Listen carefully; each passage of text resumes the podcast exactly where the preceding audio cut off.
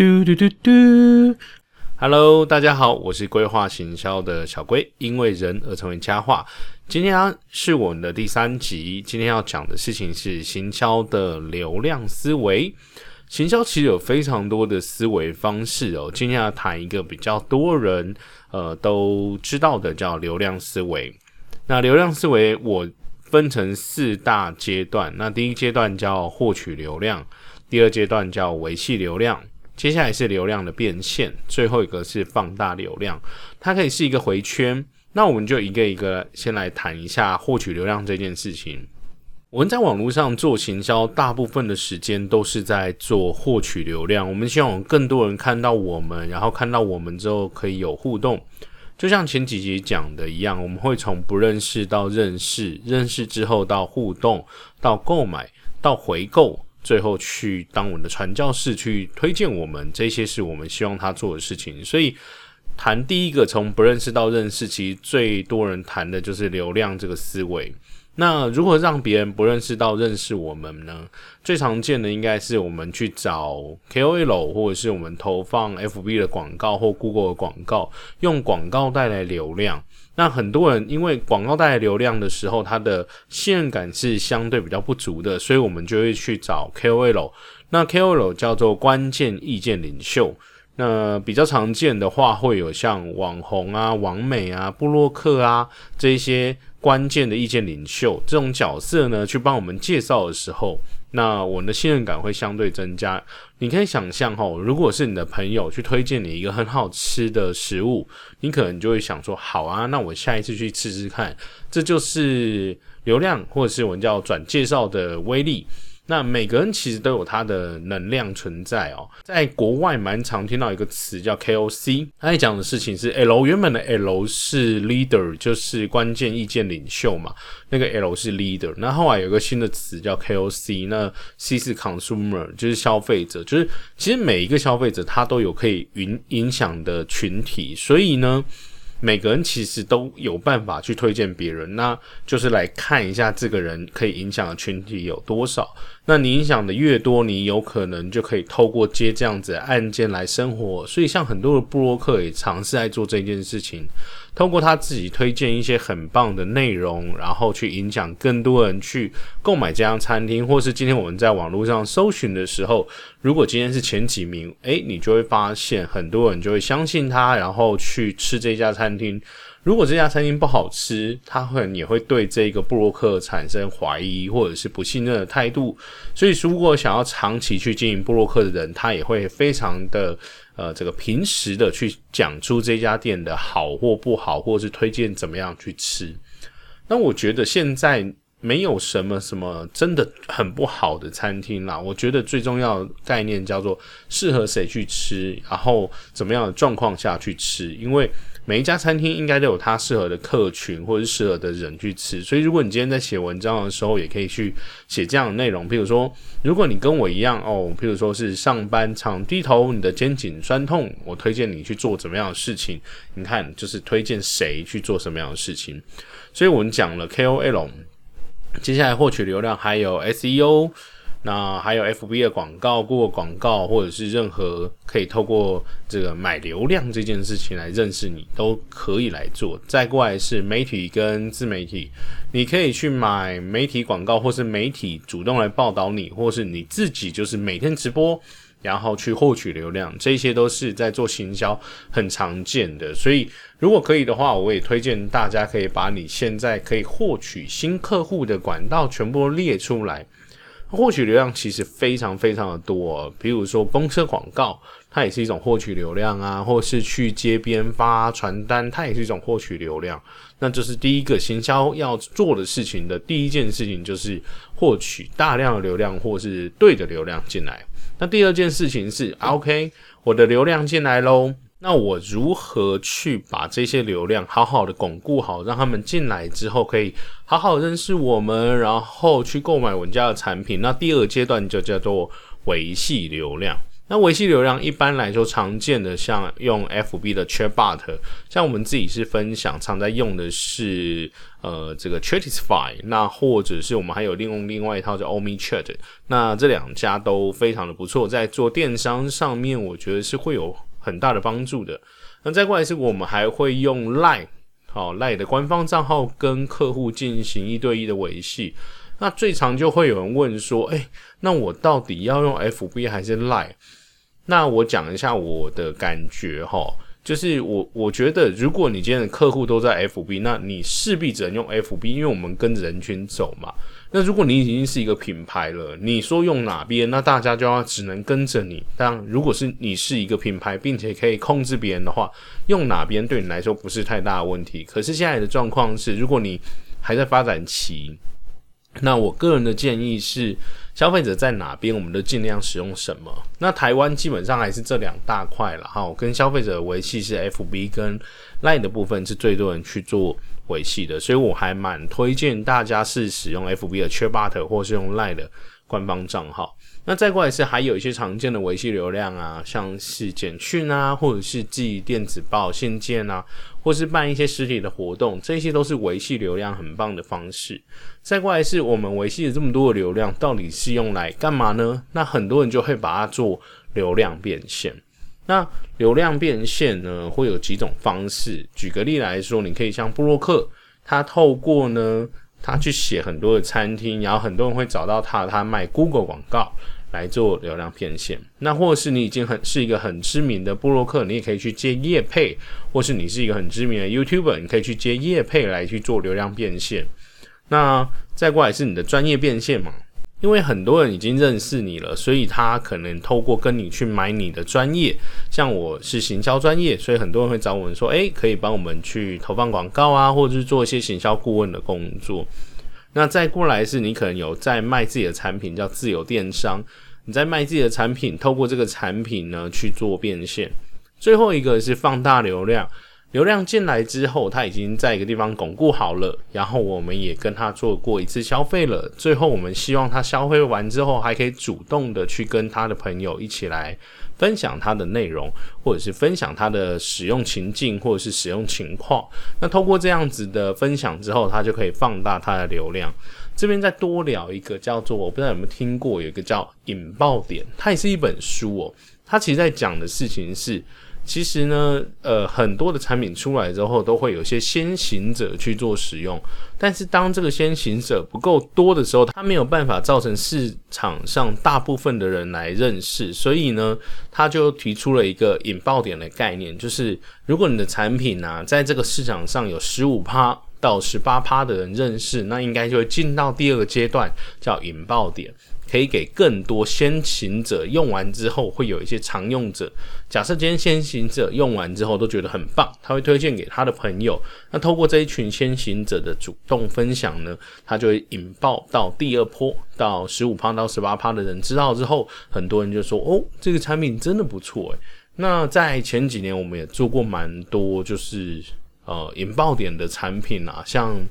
可能大家不一定会认识，因为引爆点呢，我的策略不是全台湾知道，因为你要做到全台湾知道，你要花的钱超级多，所以呢，我们就是做到某一群人知道。像之前有做过像粉刺机啊，或者是我们有一个清黑头粉刺的小棒，那我们那个时候刚推出，你知道一支三百块钱的那个清头黑头粉刺的一个小棒，然后呢？它每个月我们大概第一个月、第二个月我们大概就做到三百万的营业额，代表这每个月大概卖了一万多支左右。然后我们连续卖了半年。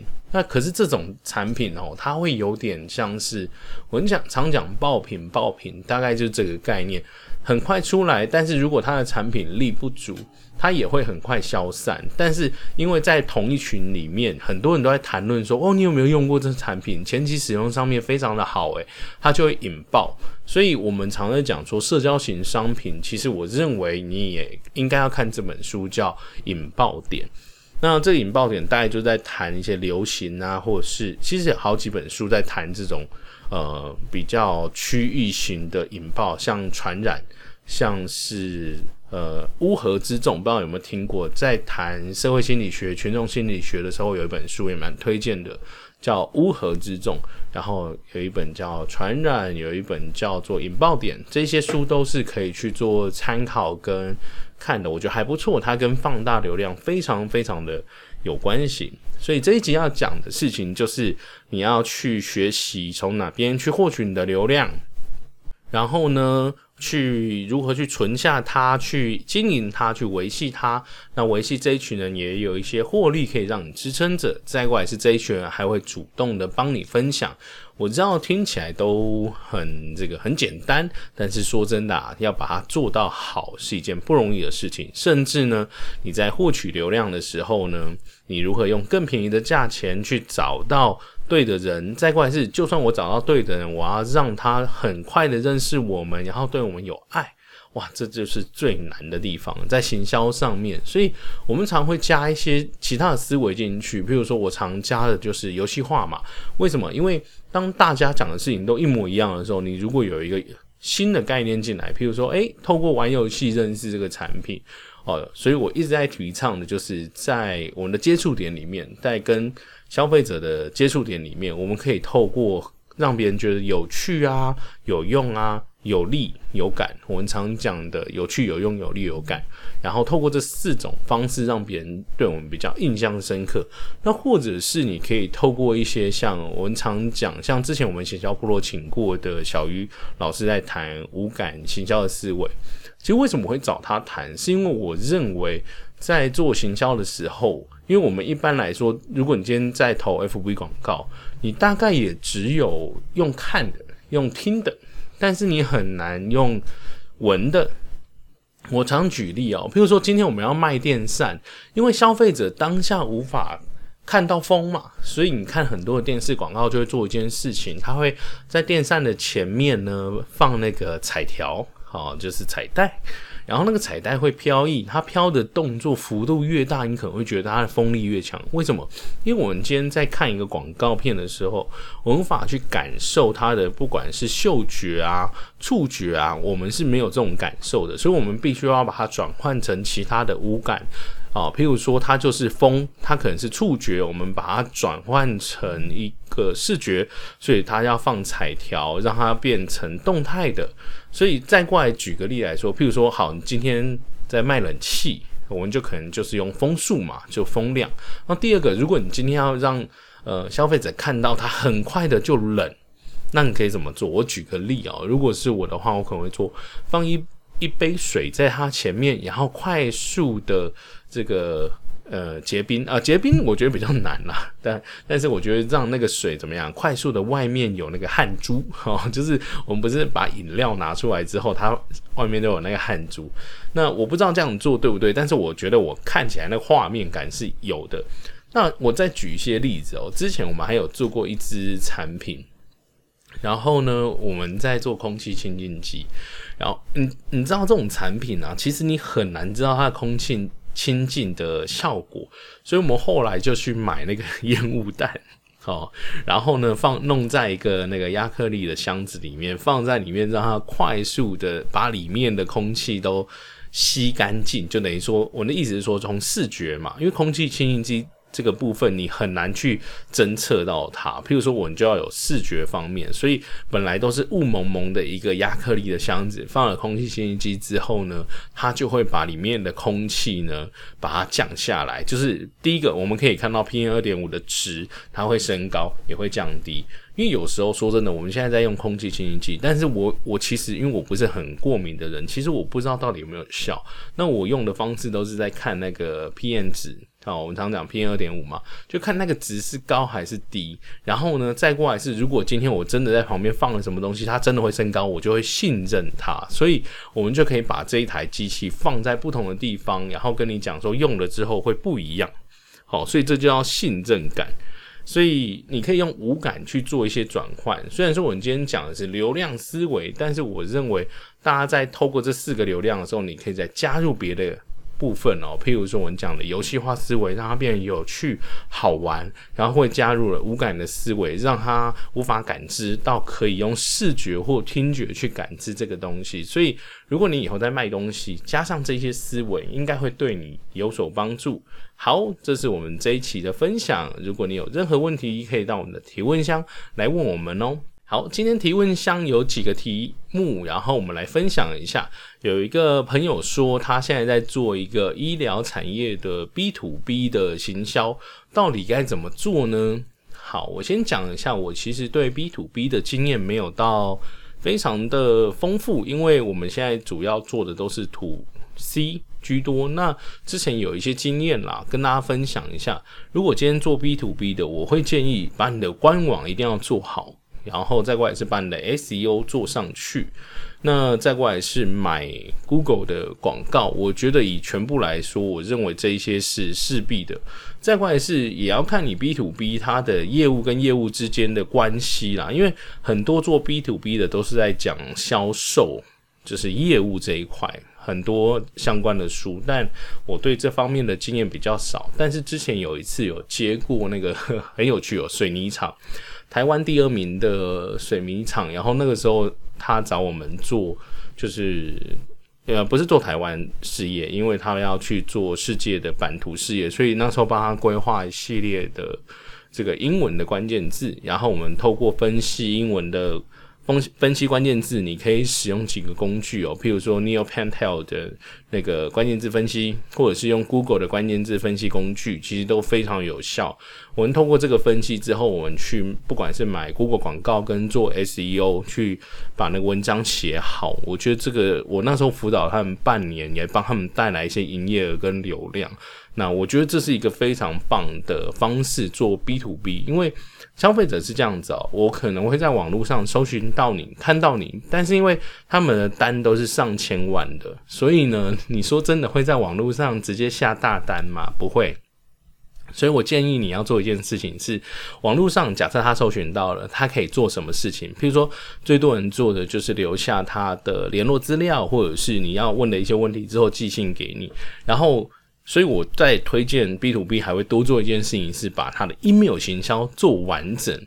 那我最近因为也在做一些 email 相关的事情，我是用那个 Mailchimp。好，我本来有学 Conv Convkit，然后后来学了 Mailchimp。我觉得在少量，因为它的前期比较便宜啦，就两千人以下都不用花钱，我就先用它来去做一些测试。然后再过来是它的版型很多，然后很方便。好。可是缺点就是英文的 OK，但是我觉得应该都 OK。大家在看它的英文的时候，应该大部分都认识得了啦。那 Mailchimp 比较被人家诟病的，就是有一些功能藏的比较里面，跟要额外付费。所以如果你今天 B to B，我推荐你要把你的 SEO 做好，把关键字广告买好，再过来是有人留单之后，请用 Mailchimp 真的好好的去设计整个流程。我讲的流程是什么？举例来说，他第一天可能跟我们去订了询问单，然后订了询问单之后，我们可能会寄东西给他。那接下来，请问你要在第几天再跟他追踪联系？我举我之前的一个例子哦，我之前本来要上网去，因为我们要去做一些呃周边产品。那我就上网去订了一个随身碟，USB 的随身碟，就实木的。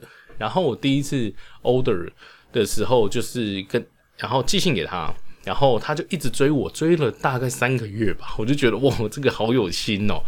可是我也不知道他是真的真人寄还是使用那个 mailchip 这种这种功能，就是追踪型功能。假设他一直没有回哦，每一段时间会给不一样的内容，然后提醒他，诶，你上次订的单的最后的结呃进度在哪里，或者是结果是怎么样？